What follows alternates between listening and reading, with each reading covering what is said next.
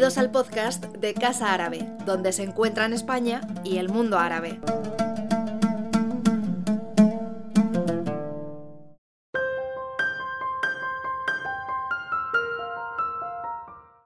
Bueno, pues muy buenas tardes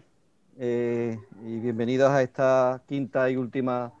sesión del ciclo de conferencias que desde el Ayuntamiento, el INTUR, Casa Árabe e Institutos Halal hemos organizado dentro del programa de,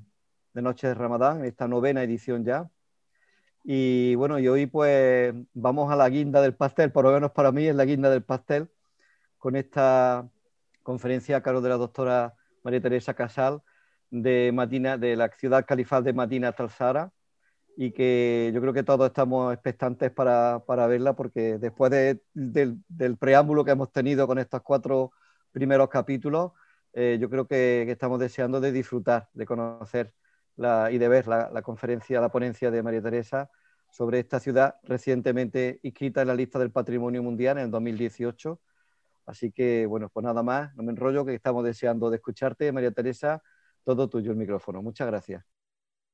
Muchas gracias también a, ti, Rafael, agradecer de nuevo al Intur y a, a Casa Árabe, a Javier Rosón por haberme ofrecido la, oportunidad de estar aquí toda esta semana hablando y dando las conferencias sobre, sobre la Córdoba Omeya en el marco de las noches del Ramadán y también a, bueno, por supuesto a todos los que han estado acompañándonos durante todos estos días y están también esta tarde aquí con nosotros eh, en directo. Hoy vamos a hablar, como bien dices tú, de una ciudad o de un yacimiento conocido por todos los cordobeses, y un lugar desde luego de visita obligada para cualquiera que vaya a, la, ciudad de, a la ciudad de Córdoba, la ciudad de, Medina Zara. Durante, durante toda esta semana, como bien has dicho, hemos ido dando una serie de conferencias marco sobre los diferentes aspectos históricos, urbanísticos y sociales de la Córdoba Omeya. Hemos visto cómo la instauración de la capital de, de Al-Ándalus en Córdoba desde, muy, un momento muy temprano supuso el inicio de grandes transformaciones y reformas urbanísticas en la ciudad desde muy temprano, como digo, junto a la fundación en el perímetro a extramuros de la ciudad, pues de elementos como los cementerios o las mezquitas, las almunias, en relación con la instauración de esta dinastía omeya de Al-Ándalus, primero con el Emirato Independiente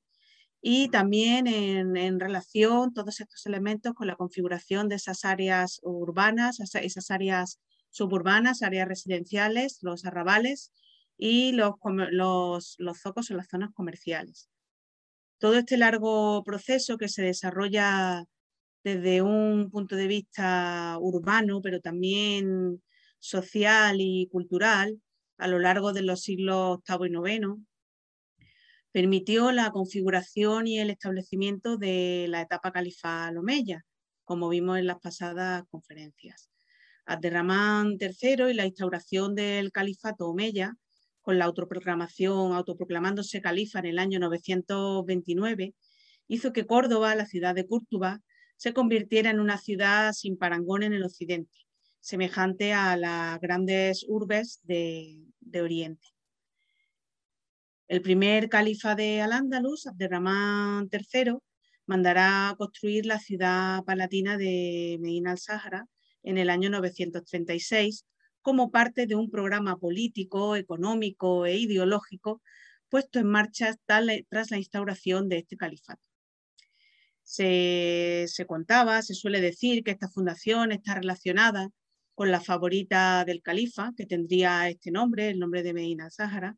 pero obviamente la construcción de esta ciudad fue por motivos realmente de índole política ideológicas. La dignidad del califa exigía la fundación de una nueva ciudad que fuera símbolo de su poder a imitación de los califatos orientales. En estos momentos, Abderramán III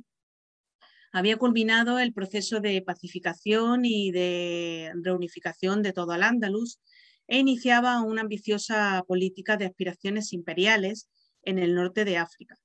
donde en estos momentos el expansionismo del califato abbasí, el califato fatimí, que era el que estaba en, el norte de África, amenazaba directamente los intereses del califa Omeya Abderramán.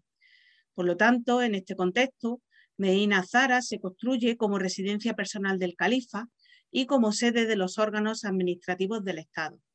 Es concebida para mostrar la dimensión internacional del soberano y para ser el escenario adecuado para la representación del poder califal. En la ciudad de Córdoba, que seguirá existiendo, es decir, en estos momentos tendremos como en funcionamiento dos, ciudades eh, a la vez,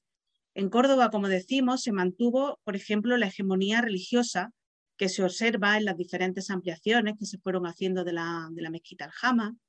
También se mantiene la necrópolis dinástica al interior del Alcázar Califal, la Radua Califal que estuvimos, eh, la Radua al-Julafa, de la cual estuvimos hablando ayer.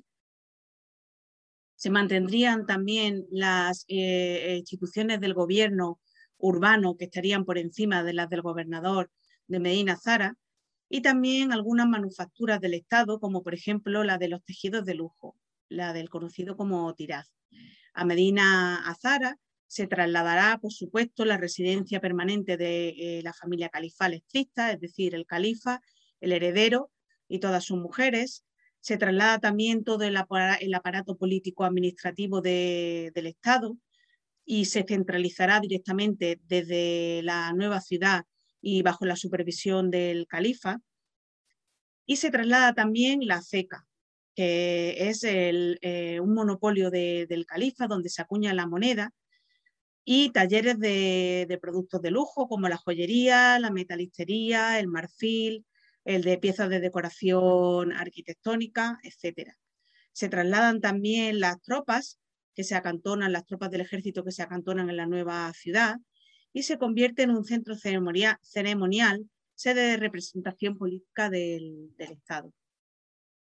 La ciudad de, Medina Zara, conocida en época cristiana como Córdoba la Vieja, se pensaba que era una, antigua ciudad romana,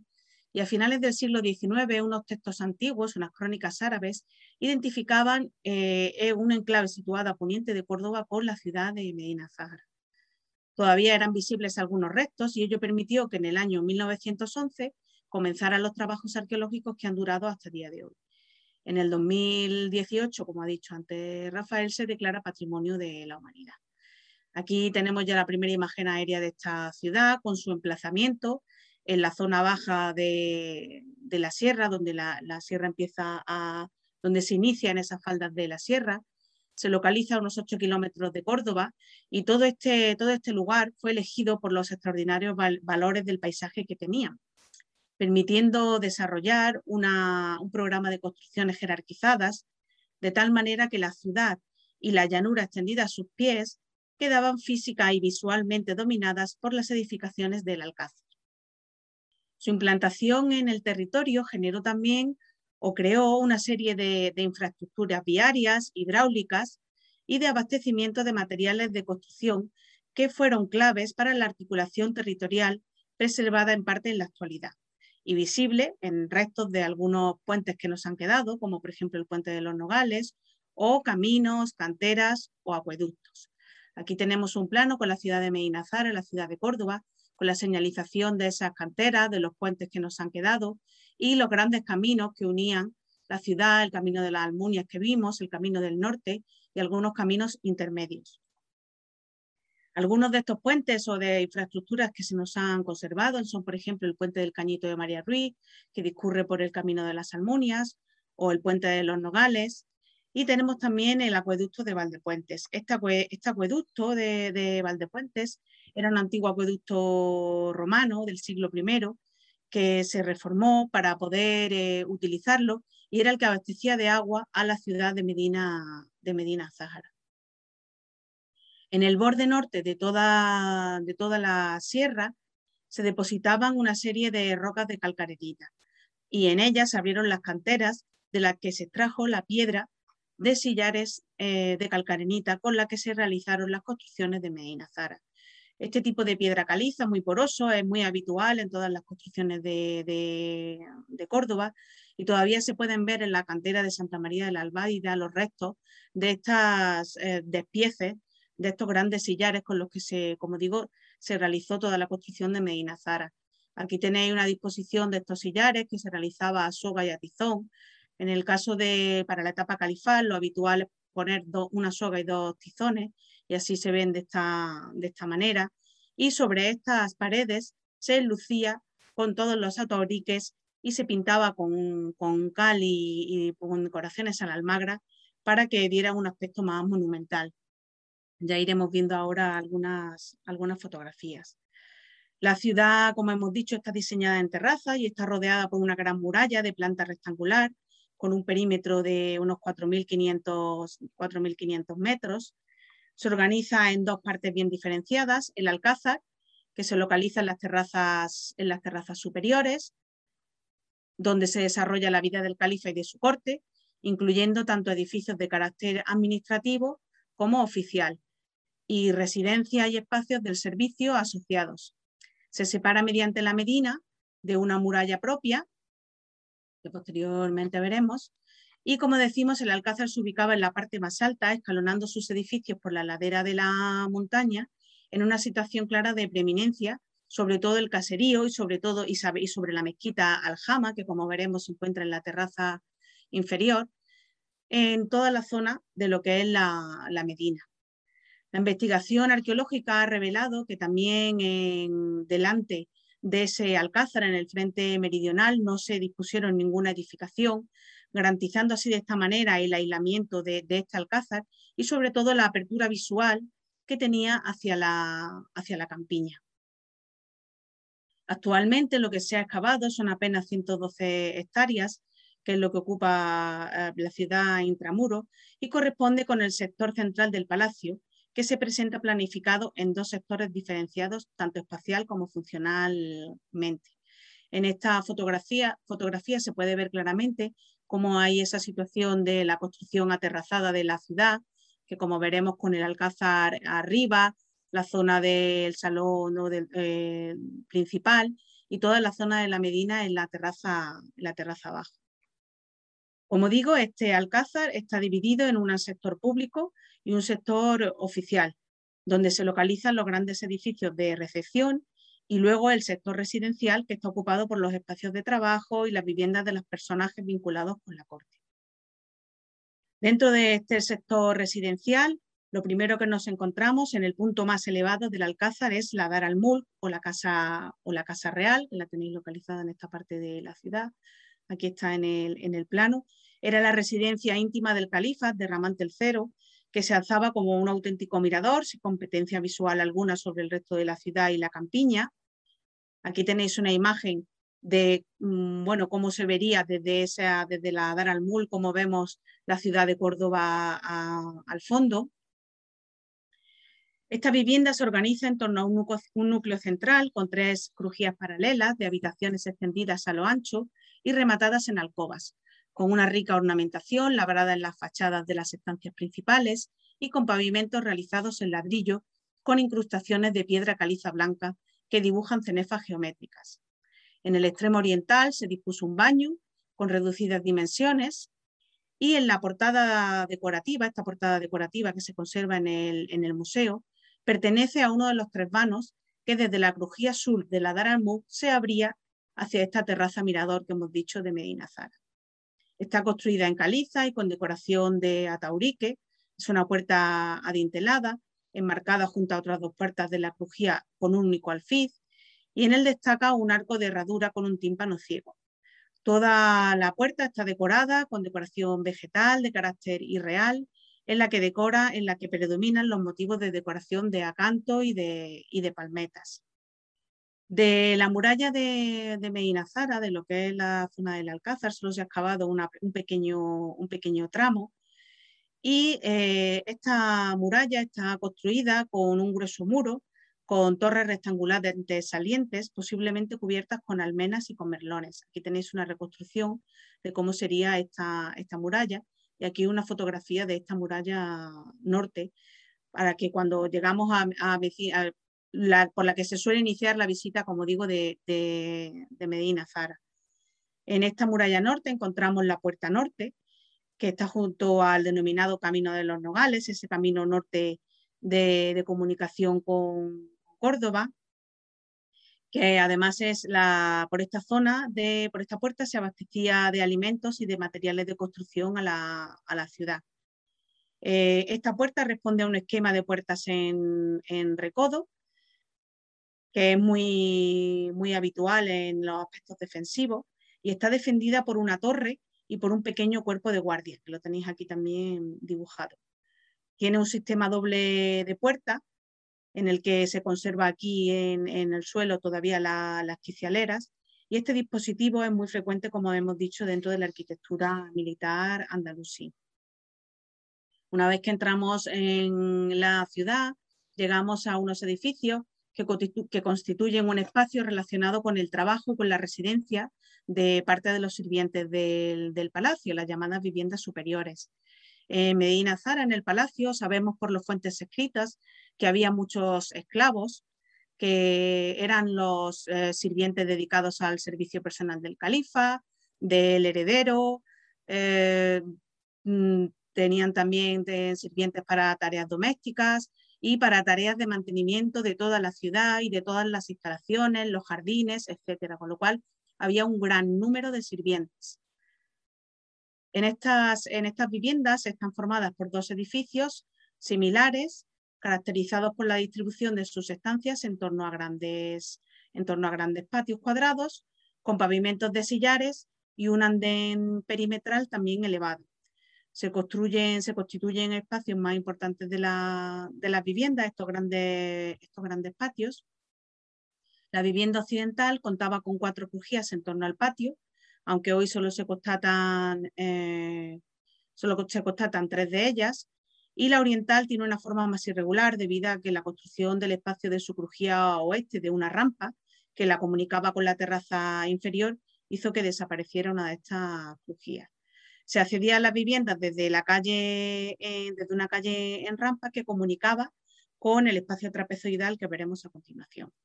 Esta vía de entrada se cerró en la vivienda al colocar en una de ellas una, una letrina.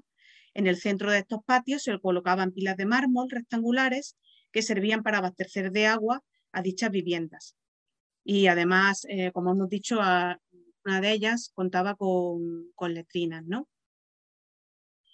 Eh, este tipo de las letrinas son uno de los eh, también, mm, digamos, eh, espacios más singulares de Medina Zara. Hay letrinas por todos sitios, hay letrinas que pertenecen a las alcobas de los sectores privados, como veremos, hay letrinas dobles y en el caso de,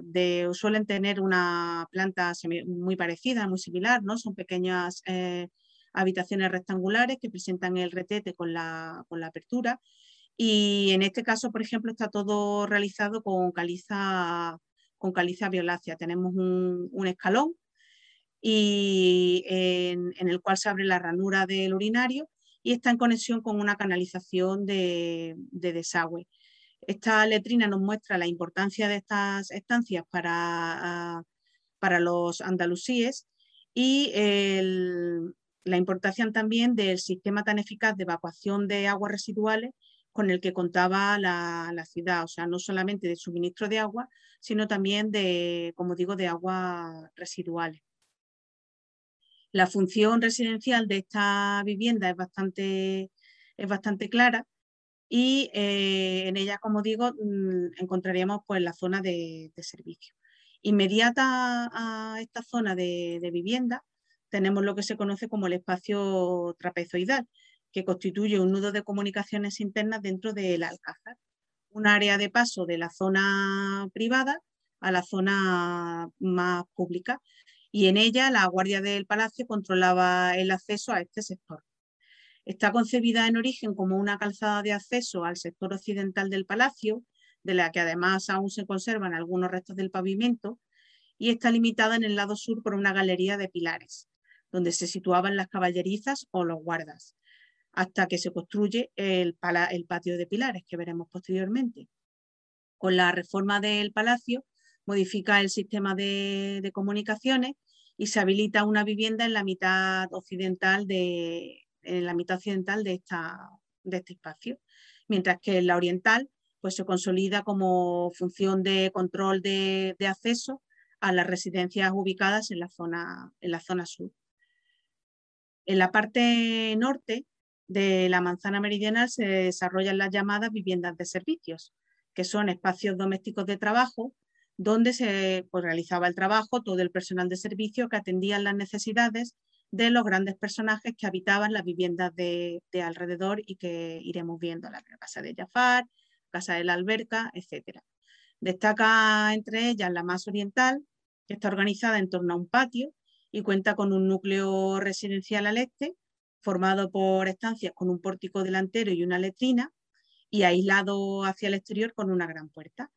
Posiblemente en esta casa residiría un alto funcionario del palacio, quizás el jefe de cocinas, encargado de controlar y de dirigir la actividad desarrollada en el resto de las estancias. En ellas predominan elementos relacionados con la manipulación de alimentos y se conserva este, este gran horno. El horno tiene una cúpula semisférica de, de ladrillo y está elevado sobre una, base cuadrada de, sillería. Además, eh, también en esta estancia encontramos una, letrina doble, lo que nos está indicando que sería una estancia en la que habría mucho trasiego de, personal utilizándola. Desde esta vivienda se, llega a, una de las casas principales de, de Medina Zara, la llamada Casa de, de Jafar. Está ubicada, como digo, al sur de estas viviendas era la, residencia de este personaje que fue el primer ministro de, de Al-Hakam II.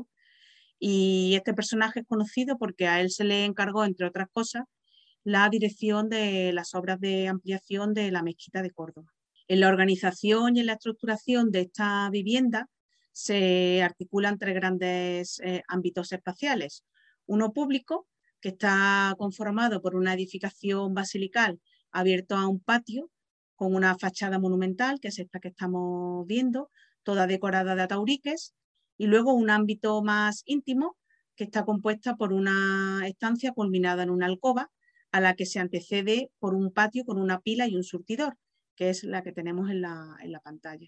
En este, en este patio podemos ver cómo la pila es de mármol, como las paredes que dijimos antes que están realizados, realizados con esos sillares dispuestos a soga y tizón, se recubren con cal que posteriormente se pintan a la, almagra de color eh, rojo de almagra con estas eh, líneas horizontales en blanco a modo de, dibujos. ¿no? En, el, y en el, luego el tercer ámbito sería el de servicio, que está también organizado en torno a otro patio, con lo cual lo que destaca en esta casa también es que estos tres ámbitos están todos eh, organizados en torno, en torno a patios. este personaje, Jafar, era un, esclavo manumitido o liberado por, el emir, por el, por el califa, perdona, y era muy habitual que este tipo de, esclavos liberados pasaran a ocupar altos cargos de la, de administración. Eran eunucos normalmente sin familia y eran leales totalmente al, califa. Solían vivir en esta estancia donde viven, pues viven él, solo. Toda esta gran portada, que como hemos dicho precede al ámbito oficial o al ámbito de, trabajo de la, de la vivienda, es una gran fachada monumental y está formada por tres arcos de herradura soportados por columnas y se halla enteramente cubierta con decoración labrada en piedra, sobre todo con tableros decorados de forma vegetal en la parte, en la parte inferior y geométrica en la parte del, del alfiz. Con una, con una, tipología diferente tenemos la llamada vivienda de la alberca, que se sitúa al oeste de, de, la de la casa de Jafar y que presenta la peculiaridad de estar estructurada en torno a un espacio central ocupado por un jardín con una alberca, de ahí viene su nombre, y a ella se abren los lados menores mediante monumentales fachadas con triple alquería y una profusa decoración, como la que tenemos en la, pantalla. Decoración de, de Estas eh, estancias alargadas se disponen de dos en dos en cada crujía Y los datos arqueológicos apuntan a que esta casa tenía una cronología temprana y estuvo diseñada desde el primitivo, o sea, desde el diseño primitivo del, alcázar, ¿no? A ella también se asocia un, baño unipersonal que está adosado en la zona oriental, aunque después este baño lo compartirá con la casa de, de Jafar. En esta, en esta gran portada que vemos, que ocupa además el lado menor del, jardín, em, está formada también por tres arcos de, herradura, apeados los centrales en dos columnas y los laterales en, pilastras. Está enteramente cubierta con ornamentación labrada. En la zona inferior y ambos lados tendría tableros que no están colocados con tema vegetal, no se han, no se han restituido todavía. Y en la franja superior se desarrolla el guarnecido de los arcos con la habitual distinción entre las dovelas lisas y las dovelas que están eh, decoradas y eh, todo con decoración de roleos, de acantos y de palmeras. Y la composición se cierra con un amplio alfiz de tema geométrico. Todos los capiteles que estamos viendo, los fustes de columnas, las decoraciones de ataurique, nos están recordando constantemente la suntuosidad de la decoración y de mármoles que tendría toda la, toda la ciudad. Aquí tenéis una imagen de cómo se ve desde arriba estas dos casas que hemos visto, la casa de Jafar y la casa de la, de la alberca, y aquí el conocido como patio de pilares. Este edificio, por su organización en torno a un, se llama, vamos, se llama así por los pilares y por su organización en torno a un gran patio porticado de estructura adintelada, que tiene crujías y habitaciones rematadas en, alcoba por, por todos sus lados. En el ángulo noreste lo ocupan dos letrinas que están precedidas por un pequeño patio. Las estancias occidentales están eh, pavimentadas con mármol y parecen ser las más importantes frente al resto de los espacios que están pavimentados con losa de caliza violácea,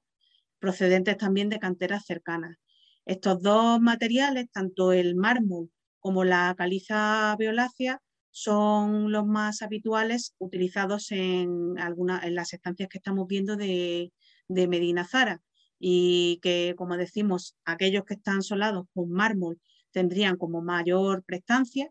y los de caliza violácea, pues un poco de, de menor prestancia. ¿no? En el centro de este patio se coloca un sarcófago romano con el tema de la caza del jabalí de Melandro, que fue reutilizado como una pila de agua. Otra de las cosas que caracteriza a Medina Zara es la gran colección de piezas reutilizadas que tiene tanto de, piezas romanas como incluso piezas que también son andalusíes, que vienen de, de otras zonas y que, se, y que se reutilizarán aquí. No conocemos, no se sabe exactamente cuál es la función de este edificio, aunque por la posición central que tiene dentro del sector privado de Palacio en el que estamos, que estamos viendo y por su proximidad a las residencias califales, parece indicar que tenía un posible carácter residencial. En el extremo norte de, esta, de la crujía occidental hay una gran escalera que da acceso a las segundas plantas. El conjunto presidido por este nuevo edificio, el edificio basilical, se sitúa en el sector oficial del Alcázar. Ahora vamos a dejar el sector, acabamos de hablar de lo que es el sector residencial, con todas esas casas eh, de Jafar, la casa de la alberca, las casas de servicio que abastecen de, sobre todo, bueno, dan servicio, como su propio nombre indica, y donde estarían todos los esclavos trabajando hacia, para dar servicio hacia estas casas. Y ahora vamos a empezar a ver todo ese sector mm, oficial que hemos dicho del Alcázar, en el que en, primer, en primera línea nos encontramos con este edificio, gran edificio basilical. Presenta una nave de una planta de cinco naves longitudinales y una transversal que está rematada con, con unas aletas en sus extremos, donde se define un núcleo jerárquico formado por tres grandes naves centrales aisladas del resto mediante una serie de puertas. Conserva su pavimento original, que está formado por, por ladrillo, un ladrillo, un pavimento de ladrillo un poco de, decoración austera. Nos vemos aquí, por ejemplo, los mármoles o las losas violáceas que hemos visto, acabamos de ver en otras, en otras estancias.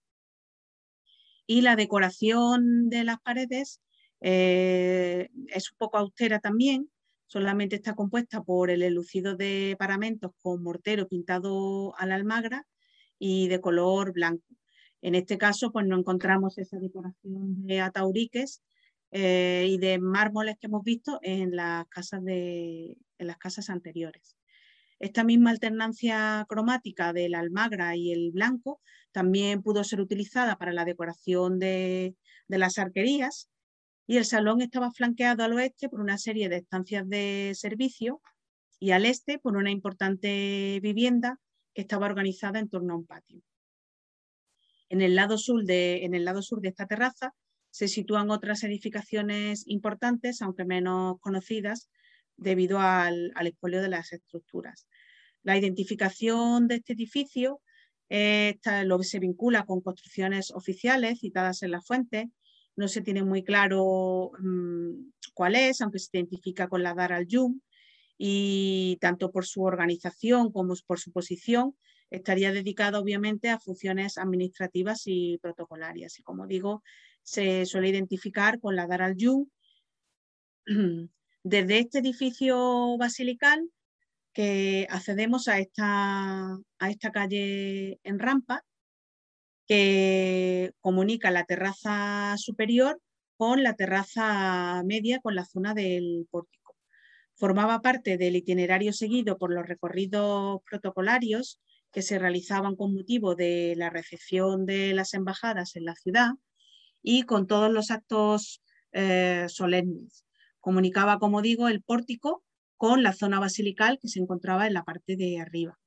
La calle está formada por dos tramos de rampa, con bancos, tendría bancos corridos adosados a los laterales y estaba segmentada por varias puertas. Aquí tenéis todavía eh, las quicialeras de esas puertas que se cerraban.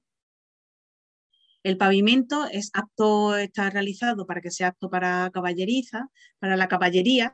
para que pudieran pasar los, caballos, subían a caballo por aquí, y está conformado por grandes eh, recuadros de piedra bordeados por sillares de, caliza.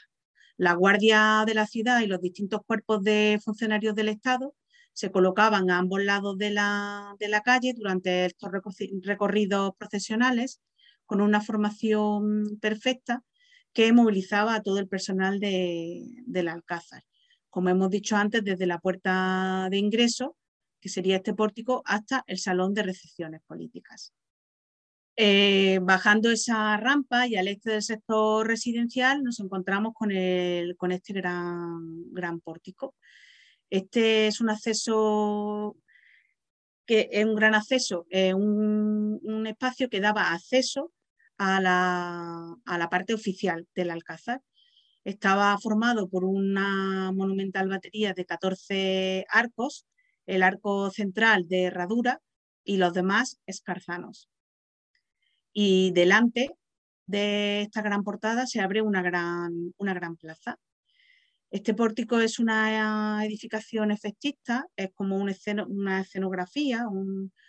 que constituye una entrada ceremonial emblemática y simbólica del Alcázar,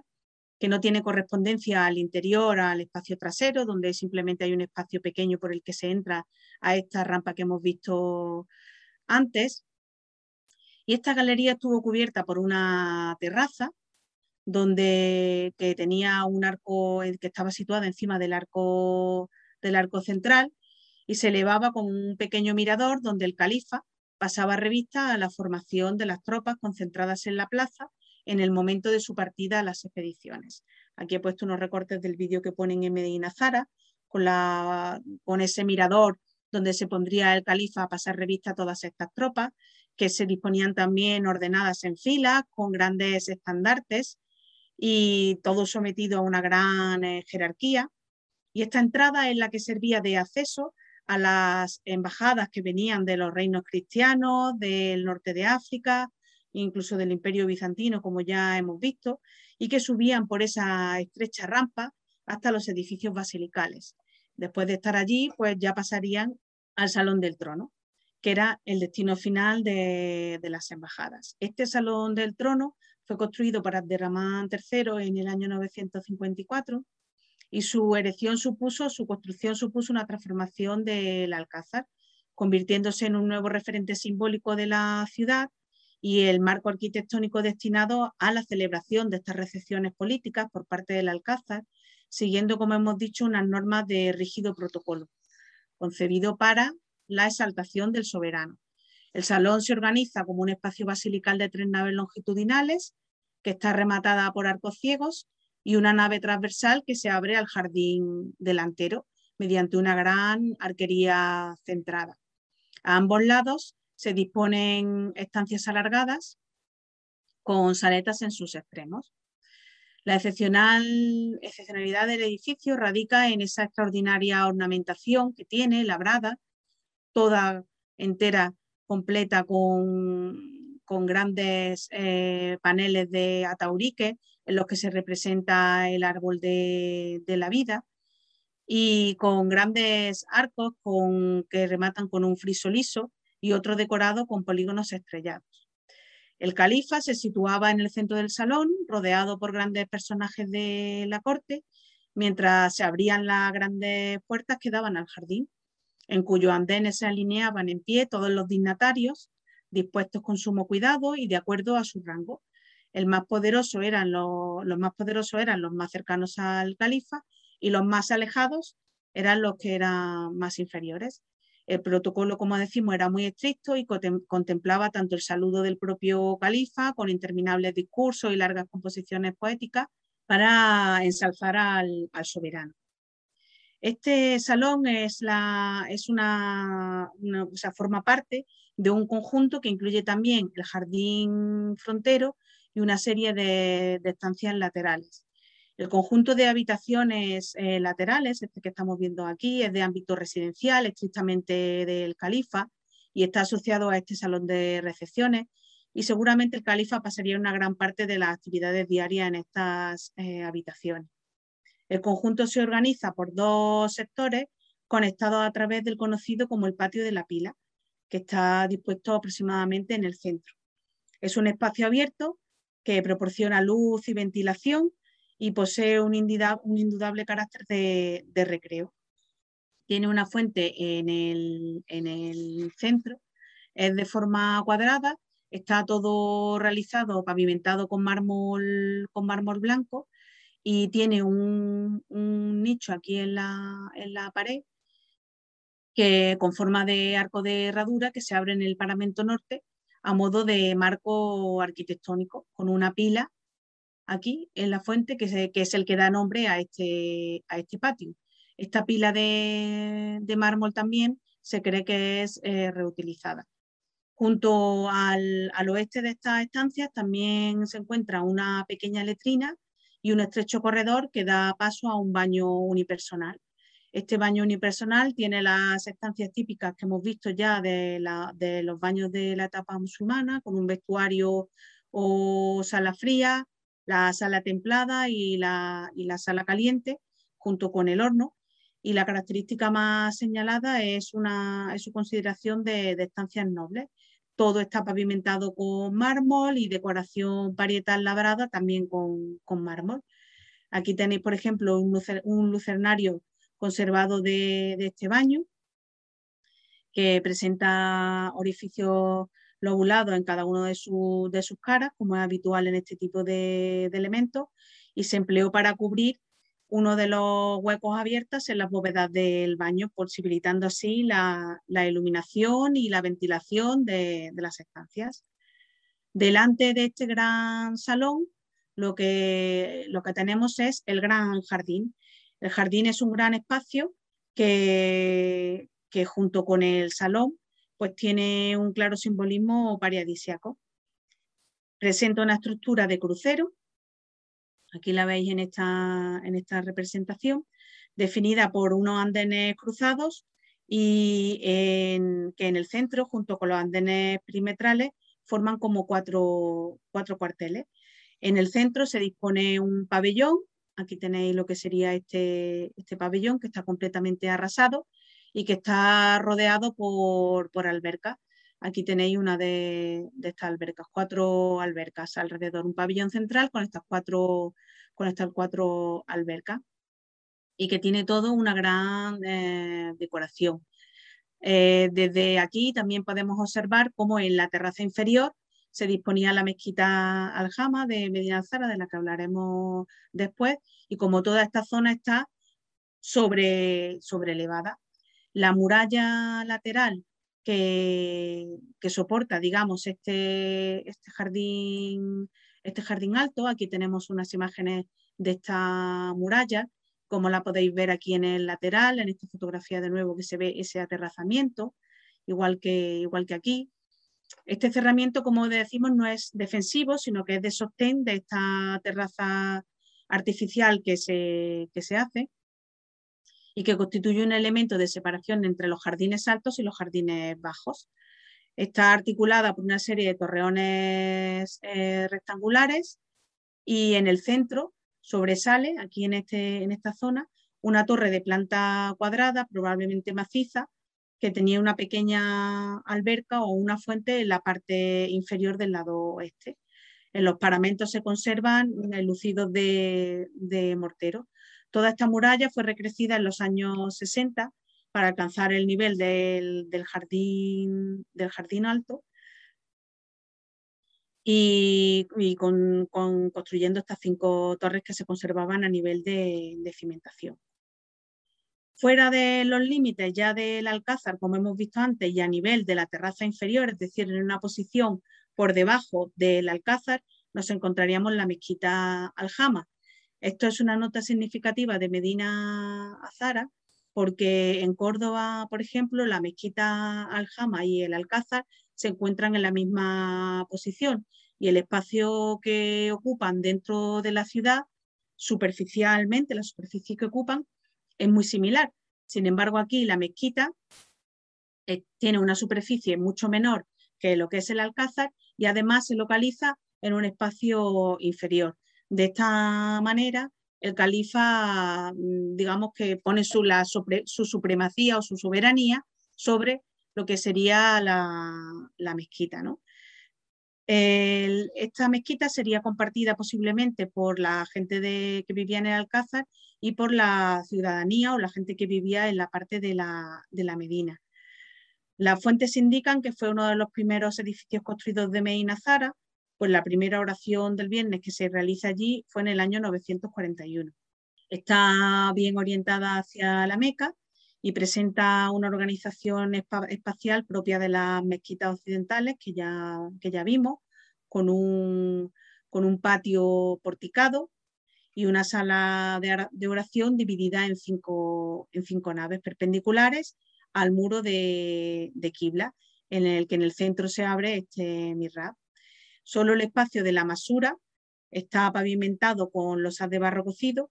cubriéndose con estera el suelo de, de terrizos del resto del oratorio. Junto a la puerta norte del, patio se ubicaba este alminar, que como vemos se encuentra en la parte central del muro y no en la esquina, como también vimos que era el caso de otras de las mezquitas secundarias que hablamos de Córdoba. Este alminal presenta una planta cuadrada hacia el exterior y una planta octogonal hacia, hacia el interior. Y mm, una probable reforma de la, de la mezquita la dotó de un muro doble de quibla en conexión con la, con la maxura a la que accedía el ciudadano desde un sábado o un pasillo como el que vimos que existía en Córdoba adosado al muro oriental del jardín frontero con el, con el salón de Abderramán. Su aspecto exterior, como vemos, sería de fortaleza, con estos contrafuentes rectangulares en los costados y cuadrados en los ángulos, muy similares a lo que podemos ver en la mezquita Aljama de Córdoba, y muy similares también, nos recuerdan también a esos muros que vimos que delimitaban las, las almunias cordobesas, que también presentaban estos contrafuertes, que tienen pues eso, un valor más eh, simbólico y darle el aspecto de, fortaleza. estos son algunos de los materiales que corresponden a, la mezquita. Los capiteles, por ejemplo, conforman un grupo bastante homogéneo y están decorados con, palmetas. Mm, vemos también estos merlones que se disponían a lo largo de, los muros, como vimos, de los muros perimetrales de la fachada y de la portada de, ingreso, o estas arcadas que corresponden a las zonas del, alminar. También se han, se han documentado muchas eh, inscripciones dentro de lo que es toda la ciudad de, Medina Zara. En líneas eh, generales, toda, toda la ciudad Está decorado, como hemos ido viendo, con estos eh, zócalos pintados a la, almagra en la parte de abajo con unas líneas horizontales en blanco y la parte superior eh, también eh, encalada o pintada de blanco. En muchas zonas encontramos estos tableros de ataurique que van forrando todas las paredes, capiteles, estos capiteles de avispero que son tan característicos de Medina Zara, y encontramos piezas tan significativas como este surtidor realizado en bronce que tiene forma de cervatillo y que pertenecería a alguna de las fuentes que existiría en Medina Zara. Este surtidor está decorado con roleos, con grabados que encierran como hojas nervadas y que es un testimonio excepcional del trabajo del metal que se producía en los talleres de, Medina Zara y del cual nos han llegado muchos, eh, muchos objetos. No es el único cervatillo, hay otros cervatillos similares en, el Louvre, por ejemplo, o en el Museo Nacional de, Qatar. la utilización de animales como motivo artístico en, en Al-Ándalus, pues sabemos que era una cosa se supone que excepcional, aunque era bastante más habitual de lo que se piensa, y aparece tanto en este tipo de, figuras como veremos, por ejemplo, en la decoración de Ataifores o en este tipo de, piezas. Ya comentamos antes que Abderramán III va a trasladar todos los órganos burocráticos y administrativos a Medina Azara y esto va a incluir también el centro de artesano oficial, es decir, donde se producen todos los talleres de marfiles y los talleres de, metalistería, como acabamos de ver, y también la ceca, eh, la Casa de la Moneda. A partir del 947 se empieza a acuñar moneda, esta moneda eh, de plata, los dirhems, que es típica de época califal, y se empieza a acuñar, como decimos, con la ceca de Medina Azara. En el anverso suele aparecer una combinación de leyendas religiosas y, leyendas eh, marginales que indican el año de acuñación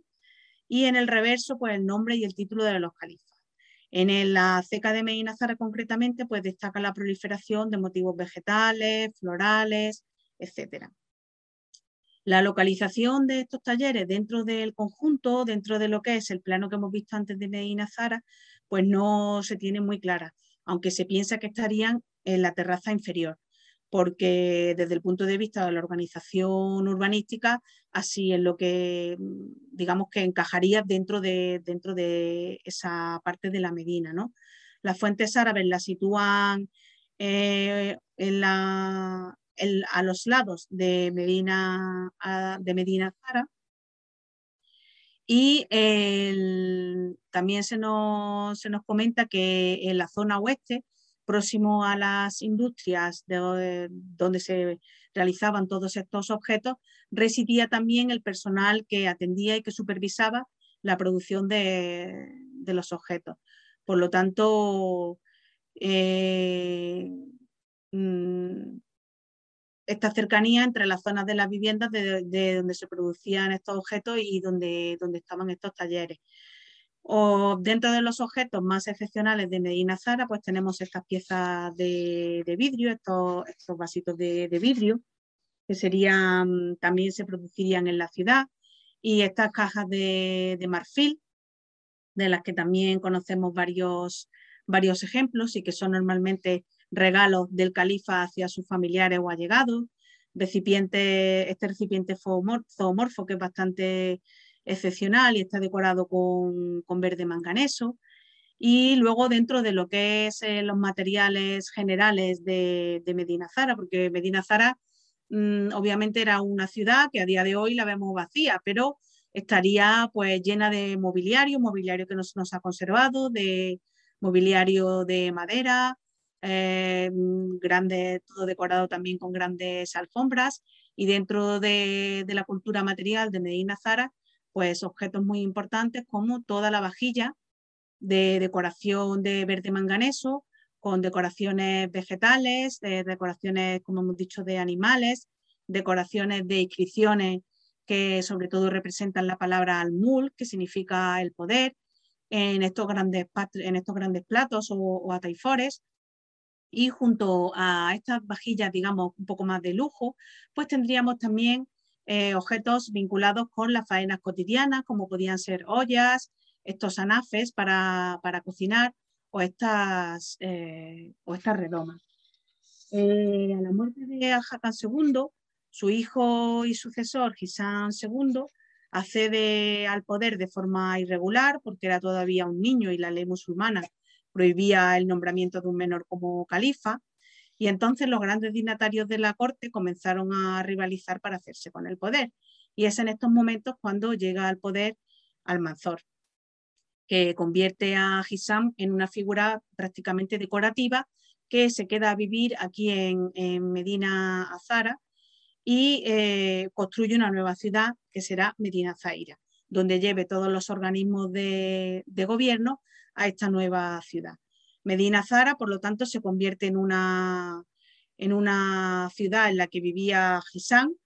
eh, la que salía muy, poca, muy pocas veces y que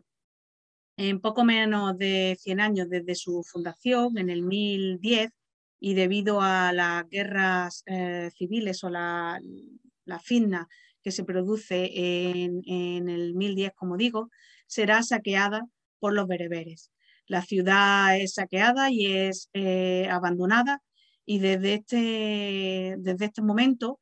pues no vuelve a utilizarse como residencia. Sí sabemos que muchos de los elementos que configuran la ciudad, decorativos y de, de capiteles, pues se reutilizarán en otros, en otros edificios y hay algunos pasajes que nos eh, mencionan de, de, época almohade en los que se habla ya de la ciudad de Medina Zara como una ciudad olvidada, como algo que existió, pero que ya no se sabía realmente casi ni, ni, dónde, ni dónde estaba. ¿no? Por último, no me gustaría terminar esta charla sin, comentar que bueno, el conjunto de, de Medina Zara ofrece una gran información sobre todo lo que es la propia ciudad en sí a través de su página web, de sus canales de Facebook y Twitter, así como de YouTube, en la que hay una información actualizada, tanto desde el punto de vista de organización de visitas y tal, como sobre todo desde el punto de vista de eh, los materiales que se, pueden, que se pueden ver y de todas las novedades que hay a nivel de, investigación. Eh, con esto terminamos nuestra última charla de este ciclo, dejando algunos pequeños, unos minutillos para, para las preguntas y para las apreciaciones que cualquier persona quiere hacer y agradeciendo nuevamente a todos los que a lo largo de esta semana y hoy nos han estado acompañando, así como a, al Intur y a Casa Árabe, por, por la oportunidad de estar aquí en estas noches del Ramadán y que esperemos que, el año que viene podamos volver a ver. Muchas gracias. Gracias por escucharnos. Si quieres estar al corriente de todas nuestras actividades, consulta nuestra página web en www.casaarabe.es. También puedes seguirnos en nuestros canales en las redes sociales en Instagram, Twitter y Facebook.